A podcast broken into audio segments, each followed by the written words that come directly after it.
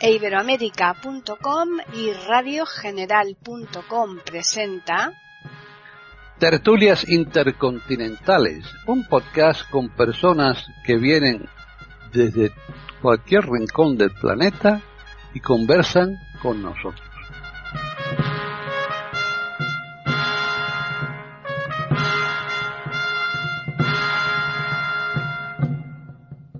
Bienvenidos un día más a tertulias intercontinentales en iberoamérica.com. Soy Paqui Sánchez Galvarro. Hoy tenemos eh, aquí la tertulia un poco menguada en cuanto a participantes porque yo no sé si será el tema en sí o que ha surgido un, se ha provocado los hados estos del destino que eh, bueno pues de pronto se nos han caído varios de los contertulios habituales. Así que vamos a saludar a Jorge Muñoz, que es el único que nos queda de todos los habituales. ¿Qué tal, Jorge? hola, Paqui. Hola, Juan Carlos. Un gusto compartir hoy día esta tertulia con un tema que al menos para mí resulta fascinante y creo que para muchos auditores también lo va a ser. Seguro que sí. Y tenemos como invitado a Juan Carlos Parra, que los oyentes lo conocen bastante, sobre todo por la serie que está haciendo de postales sonoras, cultura y leyendas, porque él nos está precisamente narrando todos sus viajes. Así que, ¿qué tal, Juan Carlos? Bueno, pues aquí estamos. Hola, Jorge, hola, Paquita.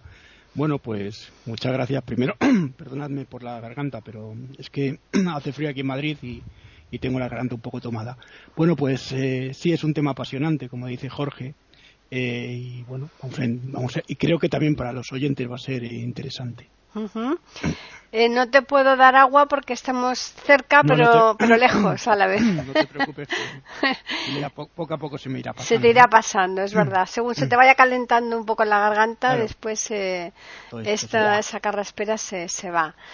Eh, pues sí, vamos a desvelar ya el tema en cuestión. Vamos a hablar de la Biblioteca de Alejandría, que es eh, francamente un tema muy, muy interesante porque aunque en apariencia podamos decir, bueno, ¿y qué, qué tiene que ver? Pues son una biblioteca, ¿no? Como otra cualquiera, con muchísimos libros y tal, eh, que ya no, no existe, pero sin embargo esto tiene una historia inmensa, una historia detrás que es la que queremos nosotros traer aquí hoy a tertulias intercontinentales.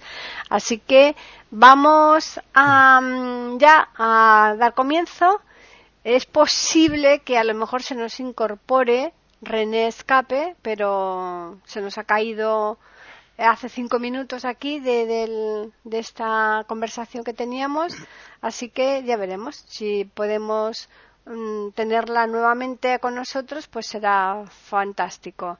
De momento, pues eh, Jorge, danos tú unas pinceladas. Eh, Gracias, Paqui. Bueno, ah, primero que nada, lamentar la ausencia de Davis y Gabriel Aiza. Ojalá solucionen los trámites que los tienen ocupados.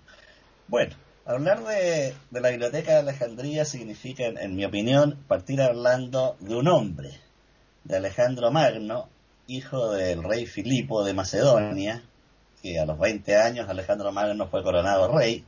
Fue un hombre que tuvo una educación muy especial, ya que su padre le tuvo como preceptor nada menos que Aristóteles Aristóteles hizo una copia de la Odisea de Homero que se la regaló a su discípulo Alejandro y éste la llevó siempre consigo, lo tuvo como su libro de cabecera tanto en la paz como en la guerra.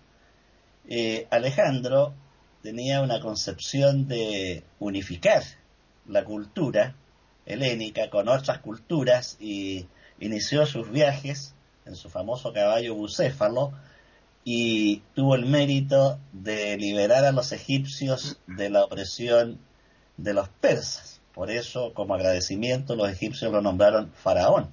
Así que Alejandro fue faraón en Egipto y consultando el oráculo de Amón, porque el secreto que guardaba Alejandro es que se creía que él era hijo del dios Amón, y Amón le confirma en un sueño este secreto y cuando él le pregunta qué debe hacer para proyectarse, Amor le dice que debe construir una ciudad. De modo que Alejandro construye Alejandría en una zona que además geográficamente y culturalmente es muy singular, que Alejandría está en el delta del Nilo, ¿no? Este extraordinario río que vierte sus aguas en el mar Mediterráneo, en condiciones muy especiales donde también se creó una de las siete maravillas de la antigüedad que fue el faro de Alejandría, que iluminaba los barcos que llegaban a, Egipto. Eh, como paréntesis, es bueno aclarar que los egipcios no fueron grandes navegantes de ultramar, sino que llegaban hasta ciertas zonas, pero sí recibían muchísimas naves en el puerto de Alejandría. Allí se crea la ciudad de Alejandría y Alejandro muere sin poder concretar todos sus proyectos, pero deja en el poder a su general de mayor confianza, que fue Ptolomeo. O sea, la dinastía ptolomeica era griega, no era egipcia. Los Ptolomeos eran de sangre y cultura griega, y Ptolomeo I inicia esta dinastía que termina con Cleopatra, la famosa reina que fue amante y el gran amor de Julio César y de Marco Antonio, otra mujer que merece una tertulia porque era extraordinariamente inteligente y culta. Hablaba alrededor de seis idiomas. Los Ptolomeos no hablaban el egipcio, hablaban el griego. Solo Cleopatra hablaba el egipcio, el griego, el hebreo, el latín y otros, eh, otras lenguas. Bueno, fueron los Ptolomeos y Ptolomeo I quien crea la biblioteca de Alejandría como parte del museo. Por el momento voy a quedar aquí para cederle la palabra a Juan Carlos para que profundice el tema. Muy bien, pues te toca, Juan Carlos. Bueno, eh, lo, que, lo que estaba diciendo Jorge es, cierto, toda la cultura está en, en, eh, se inicia con Alejandro Magno. Alejandro Magno además tenía esa, esa forma de unificar él sabéis que creó un imperio muy grande que llegaba desde, Grecia hasta la India, el rey Poro famoso aquel, ¿no? De, y lo que intentó fue eso, lo que decía, eh, eh, cuando a la muerte de Alejandro, que murió muy joven en el año, en el año 323, eh, se, van a, se van a dividir los diferentes lugares de conquista, los, como decía él, sus, sus generales. efectivamente, en, en, en, Egipto va a quedar Ptolomeo, la dinastía ptolomaica, ¿no? Eh, y va a ser el primer Ptolomeo, Ptolomeo Soccer, ¿no? Eh, el, que va, el que va a crear esta biblioteca. Esta, eh, bueno, esta biblioteca va a, crear va, a hacer que la ciudad de Alejandría tenga un esplendor mayor, llevando a cabo el sueño de Alejandro Magno. Ese sueño en el que quería unificar todas las culturas, las religiones, es decir, eh, más o menos sería como lo que más tarde en el siglo XIX va a hacer Madame Blavatsky con eh, la creación de la sociedad teosófica, que se va a encargar de ese tipo de cosas, ¿no? pero se adelanta en muchos años. Eh, la, cultura, la cultura va a tener un desarrollo muy grande cuando se crea esta biblioteca. Van a ser este Ptolomeo I y su hijo, Ptolomeo II Filadelfo, los que van a hacer el desarrollo mayor de la biblioteca. Eh, a lo largo de su historia se cree que la biblioteca llegó a tener unos 900.000 eh, volúmenes. Estamos hablando de rollos y después códices. El rollo se diferencia del códice en que el rollo va evidentemente enrollado, era papiro, y el códice eh, se cortaba en cuadrados y se iban apilando con dos tapas, o bien de cartón o bien de madera, colocadas con una, anilla en cada extremo. Es, es el inicio de lo que va a ser luego el, posteriormente el libro. bueno, en aquí en, Grecia, en, Alejandría, se va a crear en un lugar que se va a llamar el eh, Museum, es decir, eh, se va a crear en la biblioteca. La biblioteca estaba regida por el rey, decía, pero también el rey nombra, eh, bueno, nombra a un director y a un bibliotecario general. El director va a estar relacionado con la familia real y el, y el director va a, ser, va a ser alguien eh, al principio, en el primer desarrollo de la biblioteca, cuando la, biblioteca tiene un esplendor maravilloso y que la conoce todo el mundo y que se queda como utopía de biblioteca eh, mágica o biblioteca a la que todo el mundo intenta llegar, que es símbolo de cultura. Bueno, pues eh, este, el, primer director al que se nombra es un tal cedo, ¿cómo es? Cenodato, Cenodato de de, ¿de dónde era? Del cenodato de eh, Jorge, ¿te acuerdas? Cenodato de mm, ah, se me ha ido el. Yo tenía entendido que era Eratóstenes. No, Eratóstenes fue, fue, fue más tarde. estamos, estamos, hablando del primer bibliotecario que es Cenodato de Éfeso, perdón, que me acaba de llegar la, la, palabra, de Éfeso. Bueno, pues este, este bibliotecario es importante por un motivo porque empezó a clasificar los rollos eh, no de, forma sistemática, como luego va a hacer un colaborador suyo que es eh, Calioco, Eh, Calioco sí que va, eh, pero, pero primero voy a hablar de Cenodato. Cenodato es el primer bibliotecario al que se le da poder para poder organizar eh, el museo, la biblioteca. Tened en cuenta que, por lo que nos cuentan algunos viajeros, la biblioteca de Alejandría no solo era el, recinto en sí, que era la biblioteca, ¿no?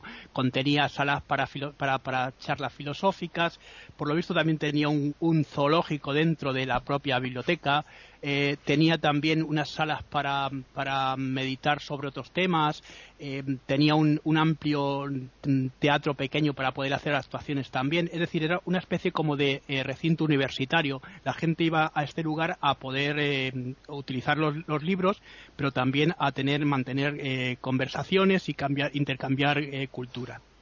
Está dedicado a las musas, como decía, por eso se llama museum y de ahí viene la palabra museo. Y eh, este, este autor que os decía, eh, eh, lo, primero que hizo fue ponerle unas letras a cada rollo, de, pero con la letra inicial del autor. Lo que pasa es que los anaqueles iban todas mezcladas. Pero va a llegar este Calioco, que es su ayudante, y, le, va a hacer una, va, va a sistematizar esas, esa, ese orden y lo va a poner por orden alfabético griego. Es decir, eh, la biblioteconomía le debe mucho a Calioco por esa forma de clasificar, la forma de clasificar sistemática de las bibliotecas. Eso por, por un lado. Luego lo, que os decía, la cultura va a entrar porque van a, van a aparecer muchos personajes en este, en este recinto, en este lugar desde sus primeros tiempos desde lo que decía Jorge, eh, eh, autores, por ejemplo, como Euclides, que van a. Euclides no solo va a ser un matemático excepcional, va a ser uno de los directores también bibliotecarios de la, Biblioteca de Alejandría, que va a aportar muchos temas también literarios, porque aquí las personas que llegaban no solo se dedicaban a una materia, eran eclécticos en el amplio sentido de la palabra, es decir, tomaban de todo. Eh, para ellos lo importante era alcanzar la filosofía, esa sofía de, los, de los griegos. Se desarrolló mucho, por lo que también nos cuentan, la filosofía, la medicina, eh, incluso eh, una de las cosas que también estamos eh, pendientes porque han aparecido textos también de la biblioteca es el desarrollo industrial.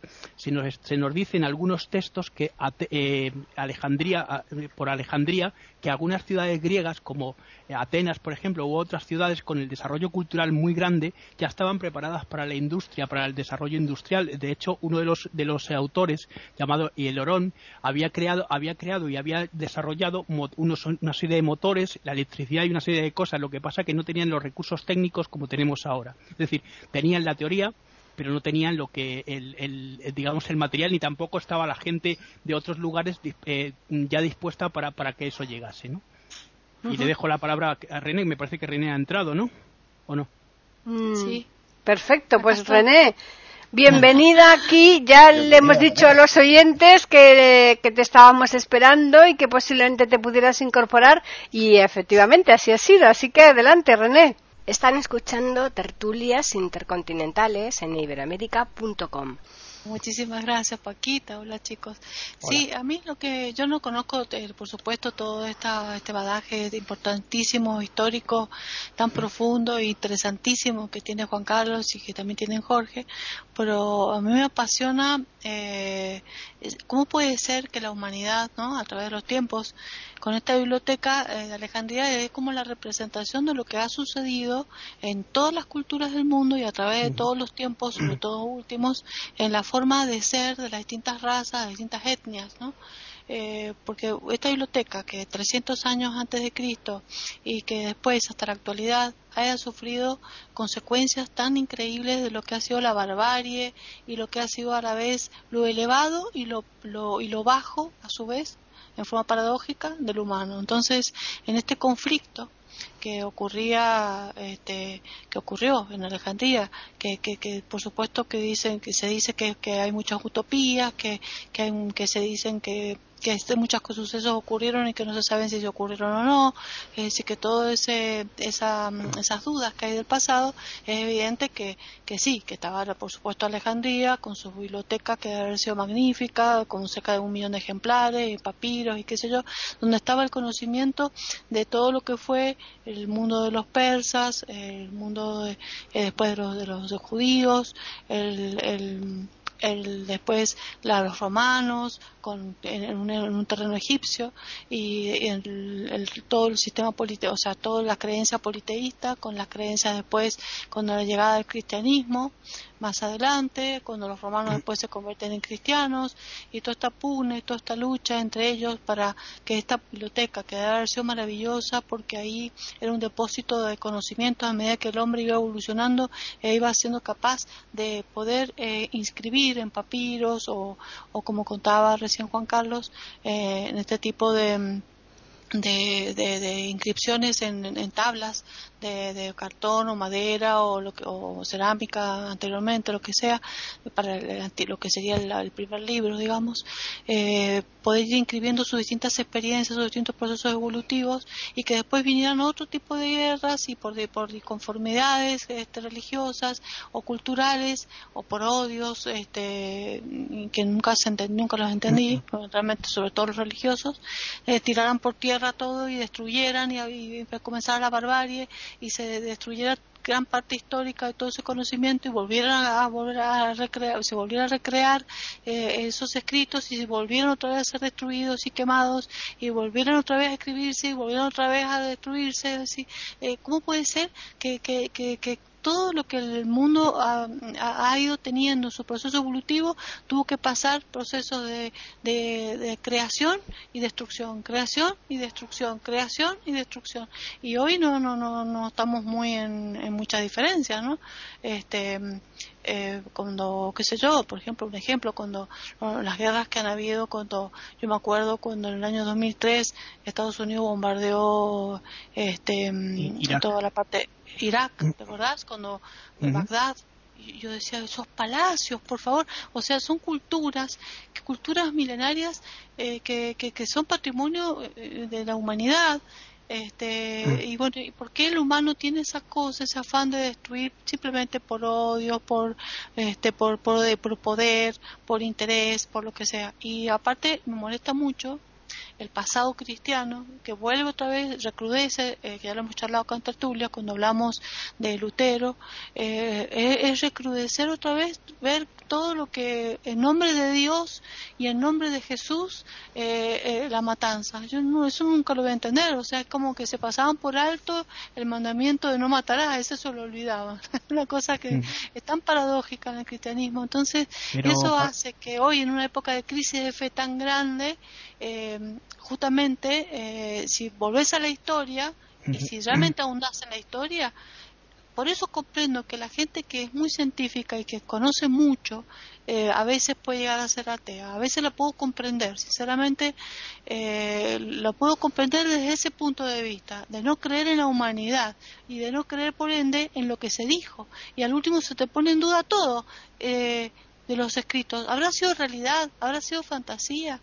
Eh, ¿cómo puedes, eh, cuando se quemaban las brujas, porque, o, las personas que creían en, la astronomía, por ejemplo, eh, no salió hace poco el conocimiento mm, eh, de creyendo que la Tierra era plana, hasta hace, pero por supuesto, por suerte, no tuvo auge a nivel de Internet, ¿no? Pero eso fue hace poco, fue creo que el año pasado, el año pasado. Hay cosas aberrantes en el ser humano eh, a través de los tiempos. Y esto, esto de la historia de la Biblioteca de Alejandría lo pone en evidencia. Es como, como una representación de lo que es la humanidad a través de los tiempos, me parece. Pues pues una, una cosita antes de que va a intervenir lo Jorge, ¿no?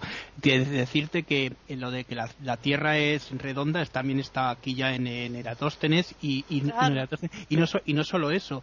Eh, por ejemplo, hay, hay otro, eh, que, que, la Tierra daba vueltas alrededor de sí misma y alrededor del Sol también está aquí, que luego se va, va, a ser recuperado por Copérnico más tarde, ¿no? En sus teorías eh, heliocéntricas. Exacto. Bien. Maravilloso. Jorge.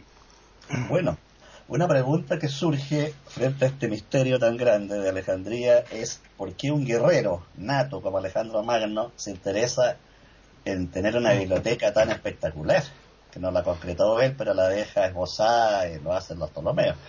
Y aquí hay que recordar que en el pensamiento helénico el conocimiento era fundamental para mantener la dominación sobre los pueblos. Este es un criterio extraordinariamente moderno. Recordemos que en la actualidad se dice que el gran poder ya no es el dinero ni la tierra, sino el conocimiento, el poder de la información. Bueno, los griegos manejaban esta tesis. Por eso Alejandro, siguiendo el criterio helénico, del cual era por supuesto eh, depositario, eh, establece esto y quiere aunar todo el conocimiento existente en su época. De modo que cuando vemos con admiración el Renacimiento que pretende eh, aglutinar el conocimiento se hizo aquí mucho antes, milenios antes, aglutinar todo el conocimiento de la época. Y Alejandría, como señalaba Juan Carlos, fue mucho más que una biblioteca, según algunos autores fue la primera universidad de la historia. Tenía un paraninfo, tenía salas para disertaciones, tenía jardines interiores. Hay que recordar que se hicieron clases de medicina ahí por el gran Herófilo, que hizo las primeras disecciones en cadáveres. En Grecia no se podían eh, diseccionar cadáveres porque era visto casi como un, acto pecaminoso, horroroso, eh, abrir un cadáver, pero en Egipto sí se podía hacer. Tenían milenaria tradición de abrir cadáveres y momificarlos. De modo que Herófilo hizo sus primeras disecciones allí. Fue en Alejandría donde se esbozó mucho antes, eh, siglos antes que, que Servet, que Miguel Servet, se esbozaron los principios de circulación de la sangre. También en Alejandría se esbozaron en teoría todos los principios de las máquinas a vapor. No se concretaron porque ellos privilegiaban el conocimiento teórico. Mm. Por eso no se concretaron, pero sí se esbozaron. También allí eh, hubo seres tan extraordinarios como Euclides, ya mencionado, que Euclides no solo participó en Alejandría, sino que vivió en Alejandría. También estuvo ahí Galeno, Arquímedes, Diógenes el cínico. Cuenta una anécdota de, de, Euclides que cuando el faraón le dice, le muestra su libro, se lo presenta al faraón, el faraón le dice cuál es el conocimiento, la forma más fácil de acceder, cuál es el camino más fácil para acceder a la geometría. Entonces Euclides le contesta, para la geometría no existe un camino real. O sea, le estaba diciendo que había que devanarse los sesos, no era cuestión de facilitarlo. Entonces eh, hubo gente extraordinaria y entre esos extraordinarios tuvo también, eh, que lo hemos mencionado ya varias veces, Eratóstenes que se dio el lujo de medir la circunferencia de la Tierra con una medida muy cercana a la que se conoce actualmente. Y esto lo hizo este hombre extraordinario de una manera que parece muy simple, pero que solo podía hacerlo un genio.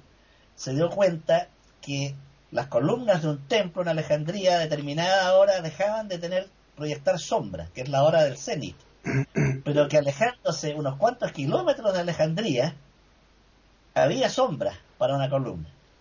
Entonces él clavó unas estacas, unas varas, a cierta distancia y observó que en una vara situada en Alejandría proyectaba una sombra, pero en la otra situada a 120 kilómetros más o menos, el lenguaje actual un poco más, eh, no había. Entonces se, se, dio cuenta que la única forma que eso pudiera ocurrir es que la Tierra fuera redonda, porque si fuera plana las sombras serían exactamente iguales, de la misma longitud y a la misma hora. Esto que ahora parece, ah, que fácil, solo un genio podía observarlo ya que millones de seres lo observaron y no les generaba ninguna inquietud. Entonces empezó a medir las horas y las sombras y se dio el lujo de determinar que la circunferencia era de 39.000 y fracción kilómetros, que coincide casi con lo, con lo actual con una diferencia de apenas 300 kilómetros. Entonces hubo ahí gente extraordinaria. También hubo gente no tan extraordinaria como Claudio Ptolomeo, que retrocedió y señaló, ¿no es cierto?, que la Tierra era el centro del universo, la teoría geocéntrica. Ya mucho antes que estos pensadores y antes que Alejandría y su biblioteca, lo había dicho Sócrates. En los diálogos de Sócrates aparece una frase que dice que la Tierra es una esfera suspendida en el universo. De modo que quienes quieran recordar esto lean los diálogos de Sócrates. Por el momento me voy a quedar, ah, un, pequeño paréntesis, la biblioteca duró alrededor de siete siglos, alrededor de siete años, y la principal causa de su destrucción fue el fanatismo cristiano. Eh, yo he observado que las religiones se han opuesto sistemáticamente al desarrollo de la ciencia y el conocimiento, y la razón es muy sencilla. Ven en el desarrollo científico una erosión poderosa a su poder político. Todas las religiones, y aquí lo digo con el mayor respeto, para no ofender a nadie, todas las grandes religiones han sido un tremendo poder político y han temido siempre al conocimiento y a la ciencia que le erosiona ese conocimiento que le ha permitido manejar a millones de seres. Están escuchando tertulias intercontinentales en iberoamérica.com. De momento quedo aquí. Juan Carlos. es, cierto, perdón, perdonadme.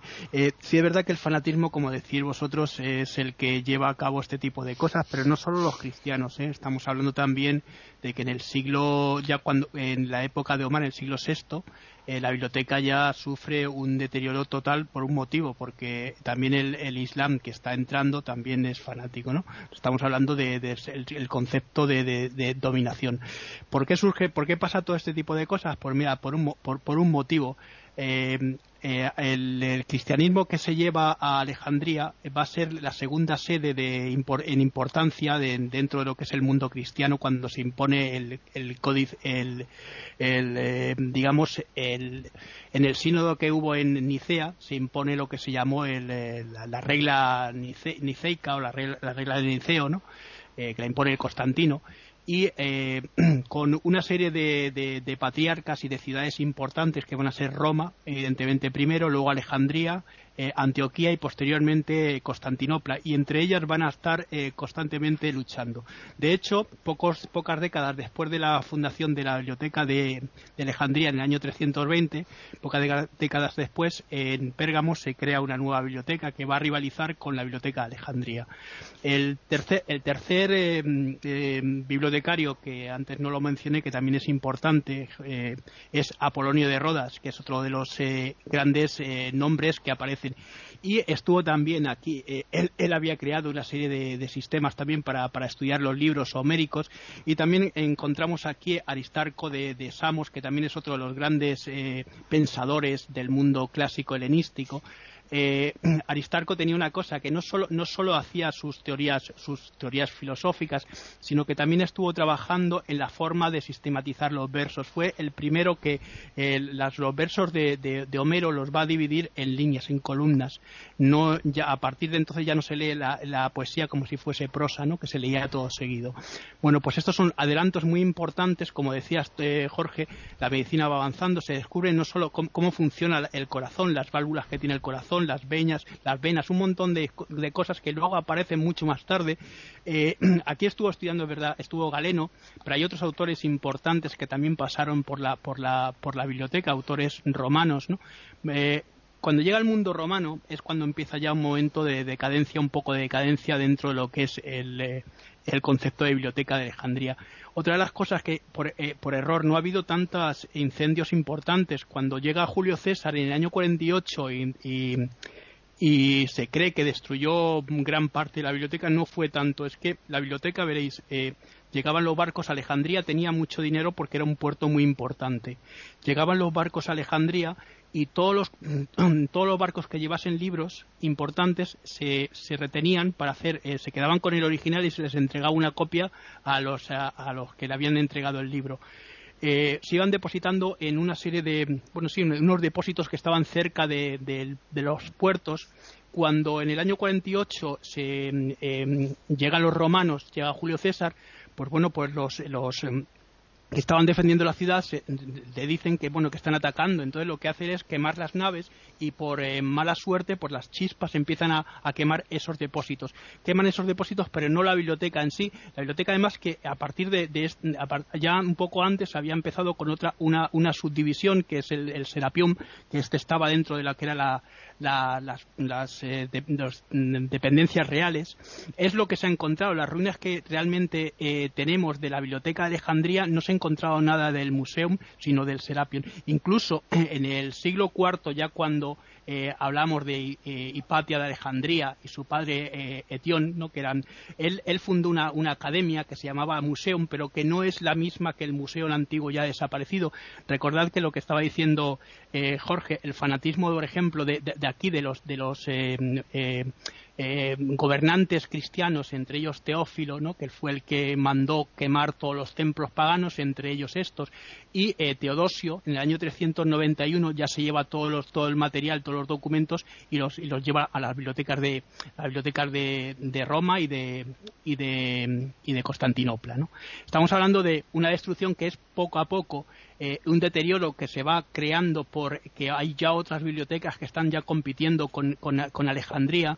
El puerto de Alejandría ya deja de tener una gran importancia, ya no llega por lo tanto tanto dinero y cuando llega, como dices tú, eh, eh, Ptolomeo XIV, mm, que es el, hermano de, Cleopatra, que es el que realmente le, correspondía el, trono por, por ser la, la, la, línea de varones, ¿no? Sabéis que la descendencia iba por varones. Eh, cuando él muere, por el ataque de los romanos se queda Cleopatra y Cleopatra es verdad que era una mujer muy inteligente eh, ella sí que también cede parte de los fondos de, la, biblioteca eh, a, Roma digamos que poco a poco todos los fondos que va teniendo la biblioteca se va destruyendo y aquellos va desapareciendo sí que es verdad que van a quedar algunos residuos posteriores y ya cuando ya llega eh, Omar ya no queda nada. Una de las cosas que decía Omar cuando llega al Islam, decía, bueno, si la biblioteca de Alejandría eh, nos va a dar eh, lo mismo que nos da el Corán, no, no, no, no la necesitamos, destruyamos lo, que tenemos, lo, lo que hay. Mm. Y si nos va a dar más que el Corán, entonces la, también la vamos a destruir, puesto que nos va a quitar, nos va a quitar parte de nuestra fe, ¿no? Va, a rivalizar con nuestra fe. Entonces era una cosa, era una especie de pescadilla que se muerde la cola, sí o sí, ¿no? Se tenía que destruir, ¿no? Entonces bueno, es una teoría que, que casi todos los pueblos fanáticos han impuesto, ¿no? ¿Por qué decías eh, tú, René? ¿Por qué el, pues mirad, eh, es el poder y es simplemente que eh, a través de la religión se obtiene el poder también en muchos casos, ¿no? El, mensaje es maravilloso, el mensaje de los profetas que crean, los, que crean las diferentes religiones. La jerarquía, la jerarquización de ese, de ese, mensaje es lo que realmente eh, em, empaña y, ensucia todo lo que ha sido posteriormente. Y por ese, y por ese mensaje y por, y por esos fanatismos es por lo que se destruye, se destruye la cultura. Lo importante de la biblioteca de Alejandría, para mí, en mi, creo, creo, mi opinión es que se estaba haciendo un culto muy grande a la, a la cultura y la cultura es peligrosa porque la cultura puede dar eh, poder. El que tiene la cultura tiene el poder y, en ese momento los religiosos con sus textos religiosos tenían el poder sobre el pueblo, ¿no? Bueno, pues René. Sí, me, encantó, me encantó la exposición de Jorge y de Juan Carlos y estoy totalmente en coincidencia con ellos cuando hablan Jorge del conocimiento y de la cultura que está hablando y rescatando ahora Juan Carlos. Evidentemente eso es lo que al ser humano le pasa. El ser humano eh, tiene tanta soberbia, tanto celos, tanta envidia y tanta competencia que no lo puede evitar a eso en su, en su esencia, que es lo que ha hecho que la humanidad no pueda evolucionar a más, porque podríamos ser un planeta mucho más evolucionado, me refiero, eh, eh, o sea, eh, tanto en conocimientos, pero que ese conocimiento que se ha alcanzado hasta ahora en las ciencias, en todas las ciencias, ¿no? En la ciencia, este, en la parte electrónica, cibernética, médicas, de investigación, cualquier ciencia, este, podríamos estar más avanzados aún, este, inclusive este, hasta espacialmente, si el hombre no tuviera esa condición que lo tira hacia abajo, que es esa condición de, de, esa, de esa lucha por el poder.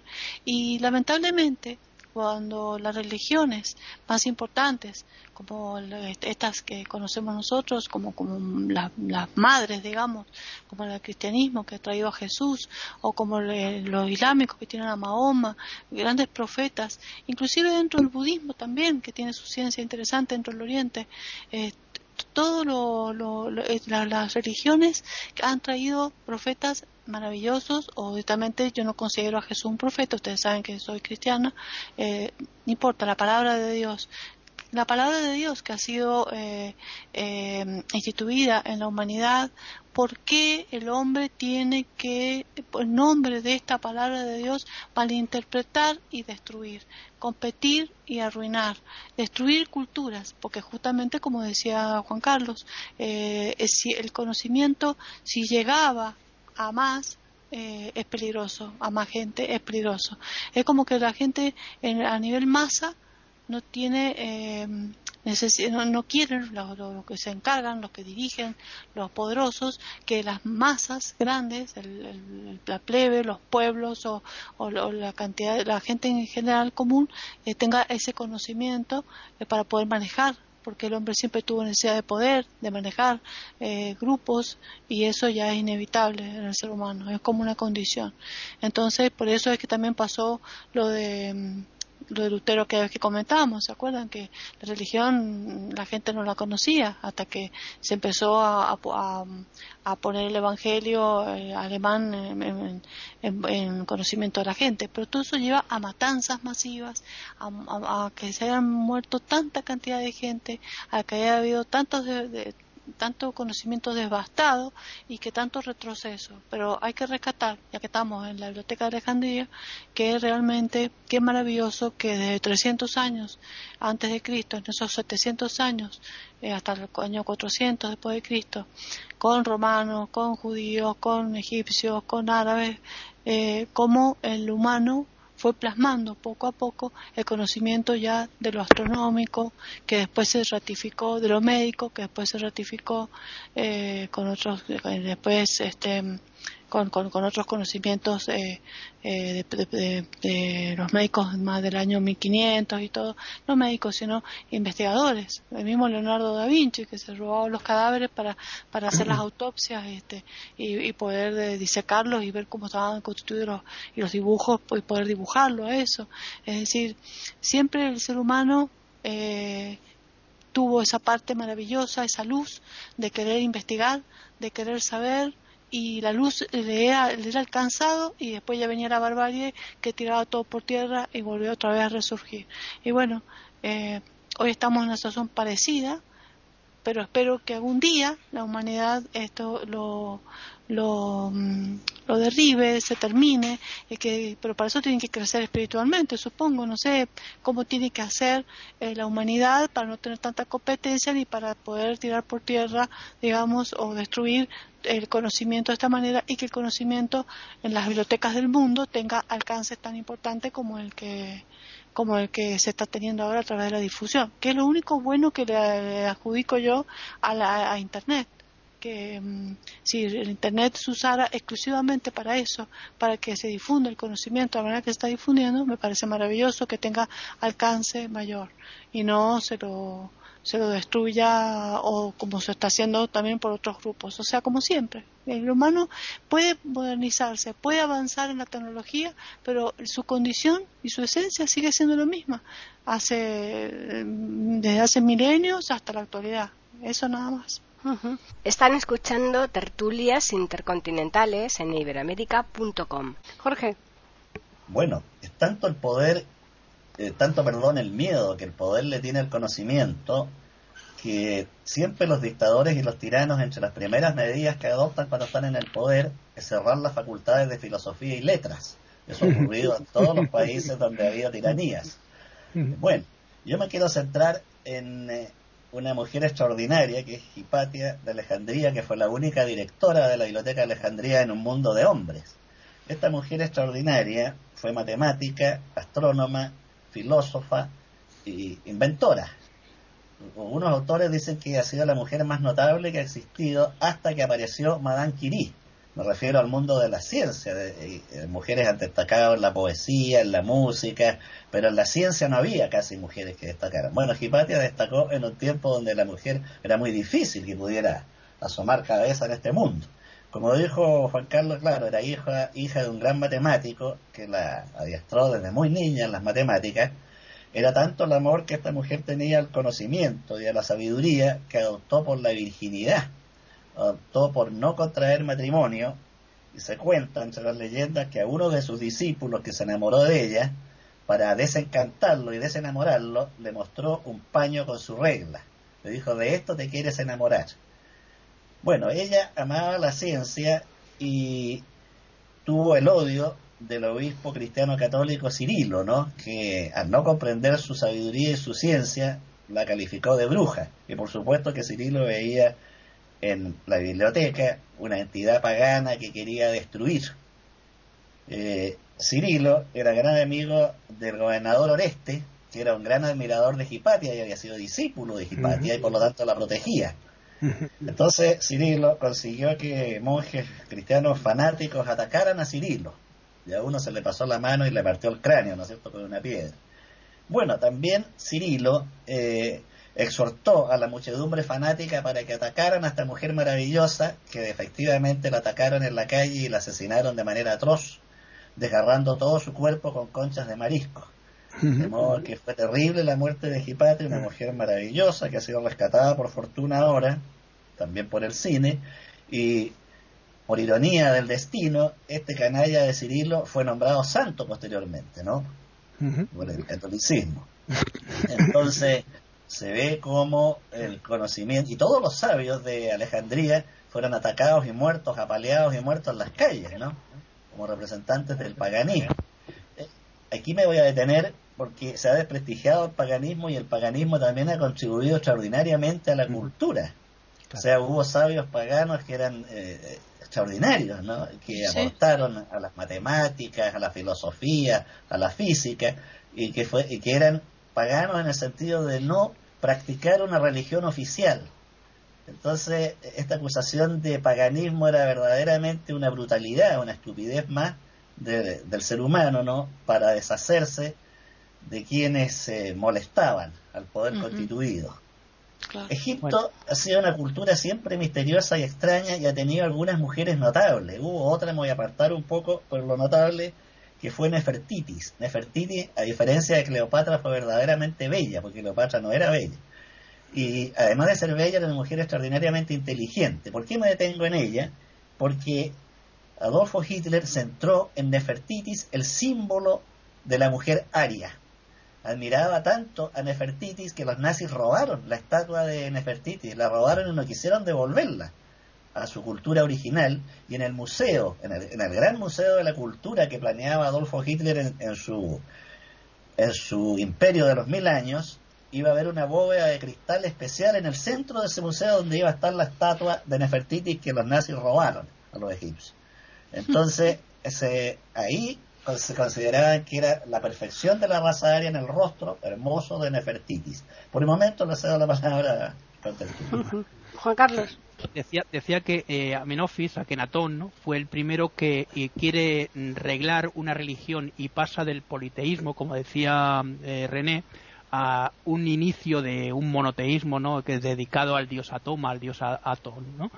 esto va a desaparecer por lo, mismo, son los fanatismos interiores dentro de la religión, los que eran los sacerdotes que tenían el contacto con la, digamos con la nobleza, con la gente más pudiente de, de Egipto, pues va a acabar con ello muy pronto, instaurando un, eh, otra vez el régimen de Amón eh, y olvidándose un poco de todo lo que fue la cultura de, de, Akenatón y de incluso Nefertiti, como decía Jorge. Hay una cosa que a mí me sorprende, porque decía Indro Montanelli que cuando la leyenda y la historia se unen siempre vence la leyenda. Siempre intentamos rescatar la leyenda. ¿Por qué? Porque es mucho más atractivo para las personas, para, para poder asimilar lo que ha sido la historia. Pero la historia es mucho más que eso, es, es la historia es eh, un momento de verdad que viene después. Eh, mm, tenemos la emoción del historiador que nos transmite las, diferentes eh, cuestiones que estamos examinando. Y nosotros somos a veces caemos en el mismo error. Recogemos de Herodoto de Herodoto recogemos lo que nos ha dicho Tácito de Tácito recogemos lo que nos ha dicho Suetonio. Y a veces nos están contando su propia emoción es decir nos están novelando la historia que ellos ni siquiera han vivido nosotros la repetimos, pero a ver, estoy de acuerdo con una frase además muy interesante en este en este en este sentido, ¿no? Que decía era muy graciosa porque era de, de, eh, uno de los grandes escritores eh, españoles, ¿no? Eh, que decía decía la historia es lo que nos cuentan, pero sucedió alguna vez así la historia, ¿no? este quiero decir que estamos ante un momento en el que estamos eh, experimentando muchas cosas, incluso cuando las estamos viendo por los vídeos, porque se ha desarrollado todo, esas historias, eh, incluso las que nos lo cuentan, nos las cuentan de una forma eh, esto es un, punto para, para, volver otra vez a la biblioteca de Alejandría. La biblioteca de Alejandría es un mito porque se, ha, instaurado en lo que ha sido luego la sabiduría a lo largo de la, de la, historia. ¿no? Todo el mundo ha recurrido a la Biblioteca de Alejandría como el símbolo de la sabiduría máxima y es a lo que realmente tiende el hombre, a tener ese tipo de alcanzar ese tipo de conocimiento y sabiduría que es el que se almacenaba en, estos volúmenes. Es decir, lo, lo, que es en sí la, biblioteca de Alejandría, lo que conservaba era el acervo cultural de la humanidad o se intentaba eh, eh, cultivar o conservar ese acervo cultural. que eh, luego nos ha, nos ha legado una serie de, de conocimientos es verdad, son importantes, pero claro, el problema está en cómo nos han llegado. Nos han llegado incluso a través de esos pueblos fanáticos que destruyeron el conocimiento de la biblioteca, los mismos árabes que destruyeron al final todo lo que era el acervo, lo que quedaba de, esa biblioteca, eh, mm, lo pasaron con una serie de filósofos. Eh, muchas, por ejemplo, las teorías de Aristóteles, de, Platón, las conocemos a través del mundo árabe. Las, las teorías de, de otros sabios judíos también las conocemos a través del mundo árabe. Es decir, eh, se han encontrado algunos residuos eh, de, rollos de papiro en los que eh, bueno se, se, traducían al árabe y del árabe se transmitían a la, a la comunidad ¿no? entonces ¿Qué podemos decir de todo esto de la biblioteca? Mm, lo digo como resumen de, por mi parte. Bueno, pues que la biblioteca de Alejandría es un símbolo. Es un símbolo como puede ser la Jerusalén eh, celestial o como puede ser eh, el, Benarés eh, de, los, de los hindúes cuando van a rezar y creen que, bueno, si van allí a rezar van a ir al paraíso de, la mano de Shiva, ¿no? Esto es lo que yo, lo que yo creo. Es un, es un símbolo perdido como el paraíso perdido en el que el ser humano pues intenta llegar a eso. ¿no? Ahora mismo que tenemos, eh, como decía eh, René, o decía Jorge, tenemos Internet que nos está dando pues eso, un conocimiento casi, casi mayor que lo que se ha tenido nunca. ¿no? Bueno, pues aprovechémoslo. ¿no? René.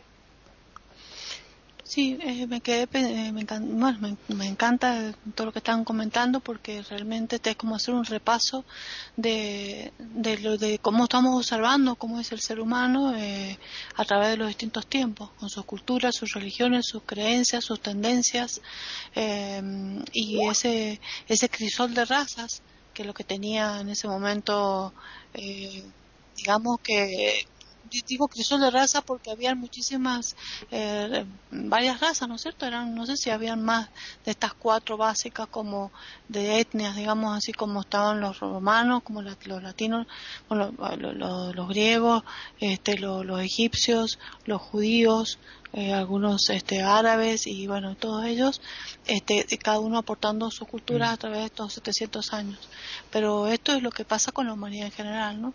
Y mm, eh, realmente yo creía que la película está Ágora, eh, que habla de la, de la vida de, de Hipatia, eh, que como científica y, como astrónoma, ¿no? como precursora de la astronomía y la observación, y el de creer en la teoría de que la Tierra era la que giraba alrededor del Sol, y el de darse cuenta en la forma elíptica del giro, no en la forma circular, por el hecho de que a veces estamos más cerca del sol y a veces menos, en los inviernos y en los veranos. Esta observación maravillosa de esta mujer, yo creía que, bueno, como a tanto hablan de que hay tantas utopías con respecto a lo que, a lo que es la historia de este, mm, antigua, de esta eh, que en realidad no es tan antigua porque 300 400 años después de Cristo ya estamos hablando de, de, la edad antigua de una edad antigua donde eh, ya los romanos se habían hecho cristianos y había empezado todo este tipo de, derrotas y todo. Y de tomar a una mujer. Eso sabemos muy bien, que a través de muchas historias en aquellos tiempos, con más razón, una mujer eh, que, y que si fuera científica era bruja. O sea, nunca jamás aceptaron la ciencia hasta cuándo cuando empezaron a, aceptar que la mujer tuviera que ver con la ciencia, como dijo como Madame Curie eh, al, principio eh, de estos nuevos últimos siglos. Eh, nunca la mujer fue respetada eh, como inteligente, ni como capaz, ni como ni ponerse a nivel de un varón, únicamente su padre, que se da cuenta de, la de que su hija era realmente una, mm, una mujer capaz e inteligente y que la inteligencia siempre estaba adjudicada al, al varón y en la religión judía lo mismo nunca podía tener conocimiento de la Torá ni nada, eso era, estaba dedicado directamente a los hombres. Y en la religión católica no pasó lo mismo, las monjas siempre han estado relegadas a, a conventos, pero no, no pueden haber sacerdotes mujeres y todo es una cosa, yo no es que esté a favor de eso, ni nada, no, no, no puedo cuestionar una religión porque no soy quien, pero el hombre tiene siempre ese patriarcado y lo sigo, lo mantuvo toda la vida y lo sigue manteniendo, o sea, la mujer va a querer equidad de género y yo creo que, que esa equidad debería ser a nivel intelectivo, nunca a nivel de poder, jamás eh, superar al hombre, nunca un feminismo, sino que sea respetada en todos los ambientes del conocimiento ¿no? y en todos los niveles. Y que las universidades eh, hoy han cambiado muchísimo en las grandes orbes, o sea, perdón, urbes, en las grandes ciudades, en las universidades más importantes, este, hay lugares donde a veces hay más alumnas mujeres que hombres, es increíble, porque el hombre tiene que dedicarse todavía por un patriarcado a que tiene que ser el cabeza de familia, que tiene que trabajar y que se pueda dar el lujo de estudiar a la mujer. Pero qué importante sería que no existiera diferencia eh, por el género, eh, para el conocimiento y que el hombre valorara siempre a la mujer en cualquiera de las ciencias, en la política, en la economía, en las ciencias mm, eh, médicas, eh, en cualquiera de las ciencias que existan, mm. siempre sea respetada. y bueno, eso es indicio de evolución, que no separen ni, ni religiones, ni razas, ni género, eh, para poder eh, valorar lo que es el conocimiento, que siempre debe prevalecer y que jamás eh, le nieguen la capacidad del saber a nadie, porque lo que somos es lo más importante, no lo que tenemos ni, que lo, ni lo que obtengamos, ni en poder ni en dinero, sino lo que somos en esencia como personas y lo que somos capaces mentalmente de adquirir y lo que somos capaces de representar y utilizar ese conocimiento. Ahí está lo importante. El hombre debe llegar a eso, a aplicar ese conocimiento en pos de lo demás, no en, envanecerse, sino que ese conocimiento que va adquiriendo y que va teniendo y que va teniendo la oportunidad de, adquirirlo, ya sea en la universidad o a través de los textos, o a través de internet, a través de charlas, a través de escuchar, por ejemplo, esta tertulia que estamos haciendo nosotros, de lo que han dicho tanto Juan Carlos como Jorge, que saben tantas cosas interesantísimas, eh, pueda servir para aplicárselo a otro, para que hagamos todos un análisis de lo que es el ser humano, de lo valiosos que somos como humanos y de lo importante que es transmitirse el conocimiento para ser mejores, para crecer espiritual y mentalmente, no para destruir, no para agrandarse, no para eh, quererse mejores, no para competir, no para hacer todas esas cosas negativas que el ser humano termina siempre eh, haciendo, y que es lo que no ha, eh, lo que ha permitido las guerras, lo que ha permitido las grandes diferencias que existen en distintas comunidades de un primer mundo y de un último mundo, no puedo decir ya cuarto, quinto mundo, tercer mundo, sino un último mundo como son los chicos muertos de hambre. Entonces, eh, esa equidad en, la humanidad, en todos los aspectos, edades, géneros, razas y todo, yo creo que es el principio de una evolución. Dios quiera que eh, lo que comenzó en ese crisol que fue eh, Alejandría pueda seguir evolucionando en la humanidad del futuro. Están escuchando tertulias intercontinentales en iberamérica.com. Pues yo creo que la tertulia ha estado más que interesante. Si queréis hacer algún tipo de puntualización a modo de resumen alguno de los tres, eh, ¿tú Jorge quieres decir alguna cosa antes de finalizar? Bueno, yo quiero decir que siempre he dudado del carácter científico de la historia, aunque tenga esta pretensión, ¿no? Eh, siempre me he imaginado una Segunda Guerra Mundial escrita por un historiador pro-nazi y una Segunda Guerra Mundial escrita por un historiador pro-soviético y después me pregunto cuál de las dos es la verdadera. Seguramente ninguna. De modo que a mí no me basta con que un texto de historia diga algo y a veces la propia leyenda aporta más. En base a la leyenda escrita por Homero de la Guerra de Troya, un historiador descubrió la ciudad de Troya, y fue en base a una leyenda. Entonces, eh, tengo serias dudas del carácter científico de la historia. Todavía no sabemos con veracidad, porque la historia no lo ha aclarado, si los despojos hallados en los jardines del búnker de Hitler era verdaderamente Hitler o no.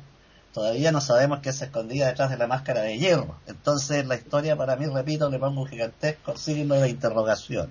Lo que sí creo que el conocimiento ha permitido elevar al hombre, elevarlo y acercarlo a las estrellas tanto así que uno de los sabios de Alejandría dejó esta frase.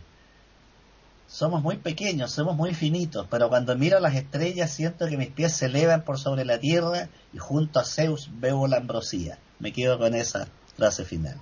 Genial. Juan, Carlos. sí, sí, voy a decir simplemente el, autor que mencionaba antes era Jardiel Poncela, el que os estaba diciendo que era, por eso decía que. Y eh, sí es cierto, eh, la historia hay que tenerla a veces en cuarentena, como pasa ahora con lo de la COVID, ¿no?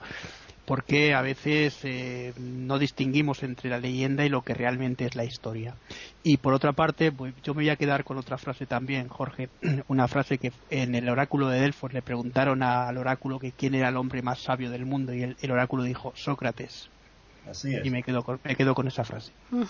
René no sé con qué frase quedarme, simplemente con, con las dos. Nos quedamos con las dos. Las dos frases de ellos dos.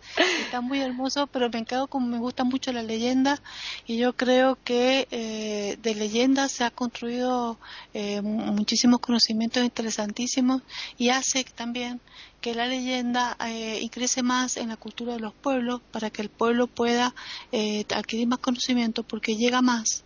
Eh, acá, por ejemplo, en América Latina eh, tenemos muchísimas leyendas de cómo fue ha sido la historia, eh, porque eh, lo que podemos encontrar, por ejemplo, de la historia de Argentina, según el autor y según la tendencia política del autor, eh, tenés una verdad y después tenés otra verdad. Entonces terminas odiando a un prócer que te das cuenta que ese prócer que vos tanto admirabas cuando eras niña, de golpe te, te das cuenta que no era tal que era asesino, que era maldito, que era maltratador, que entonces no me gustan a mí cuando los historiadores tienen tendencias políticas. Eh, por ejemplo, nosotros tenemos un prócer que fue el que fundó todas las escuelas, que le, que le encantaba, que bueno, que viajó a Estados Unidos, bueno, que era como Domingo Faustino Sarmiento, que, que le debemos, digamos, la fundación de las escuelas y el conocimiento, y la formación de los diarios, de la imprenta y todo, que trajo todo el progreso, digamos, en el año 1885 acá a nuestro país como presidente de la nación y, y después están los que están en la oposición y decían que era un cretino, un degenerado. Entonces, cuando pasan esas cosas horribles este, eh, que de la historia, tiene razón Jorge. ¿Cuánto puedes creer de la historia al historiador? Eh, eh, la historia según punto suspensivo. La historia según punto suspensivo. Si era una historia chiquita como la de 200 años de Argentina, la mayoría de los países latinoamericanos que llevamos 200 años de independencia, ¿no es cierto? Eh, hay tantas mentiras y verdades. Imagínense una historia magna como es la historia universal. Hmm. Entonces, ¿cuánto podemos creer o no de todo eso? Y cuando a esos textos que dicen que de, la, de Alejandría había tanta utopía y tantas idas y vueltas, vaya a saber qué habrá sido real realmente y cuánto fantasía y cuánto leyenda en todas estas cosas. Pero hay una realidad que no la podemos evitar, realmente como dijo este, Jorge también, como pasó la versión de la Segunda Guerra Mundial. O sea, todo depende, cuántas veces dijeron que Hitler se huyó a la Argentina y que se vivía en el sur argentino, en la Patagonia. Mucha gente lo dice que lo vio que lo vio y que vivió acá hasta que se murió, por supuesto. ¿Por qué es que es leyenda eso? ¿Que es realidad? Nadie le hizo un ADN al cadáver de... Eh, hay, hay, una cosa que sí que se podría decir, ¿no? Que es que el vencedor siempre impone su criterio. Entonces, eh, en muchos casos todo se hace en torno al, al, pueblo que vence, ¿no? Los romanos impusieron su criterio a la hora de, de crear la cultura y los griegos también, o sea, todos los pueblos que han vencido en determinadas guerras o en determinados asuntos eh, son los que han impuesto su, su criterio. Y los historiadores. Carlos, perdona que te interrumpa, que en el caso de la Guerra Civil Española le han sacado más provecho y le han escrito mucho mejor los vencidos. Sí, sí, sí, es cierto lo que estás diciendo, pero, pero, curiosamente aquí en España no entró eso hasta el año 80 y algo, 82 o 81. ¿Por qué? Pues porque no se, no se, no se permitían, porque claro, Franco era que, quien era, ¿no?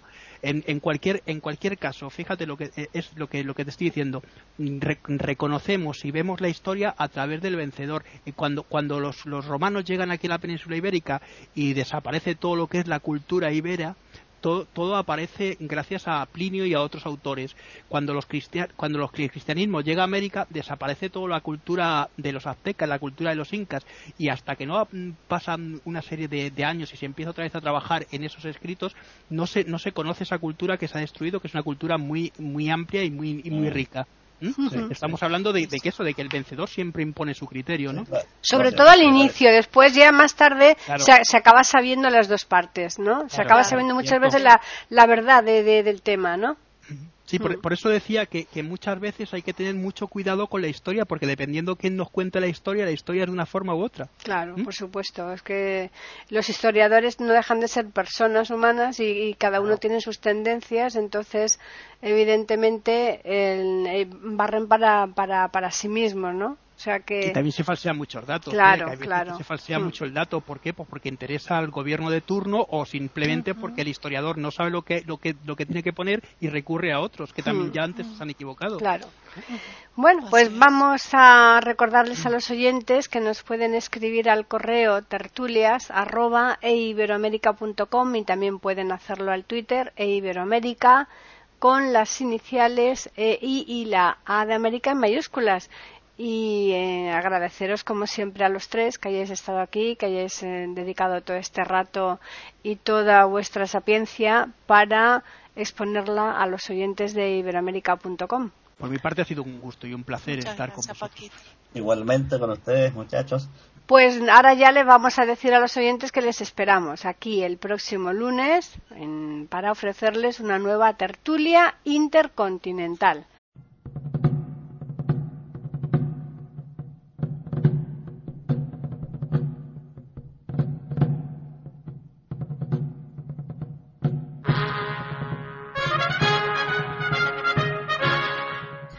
Acabamos de ofrecerles el podcast de tertulias intercontinentales. Aquí en iberoamérica.com y radiogeneral.com. Regresen la semana que viene para un nuevo episodio. Hasta la próxima semana.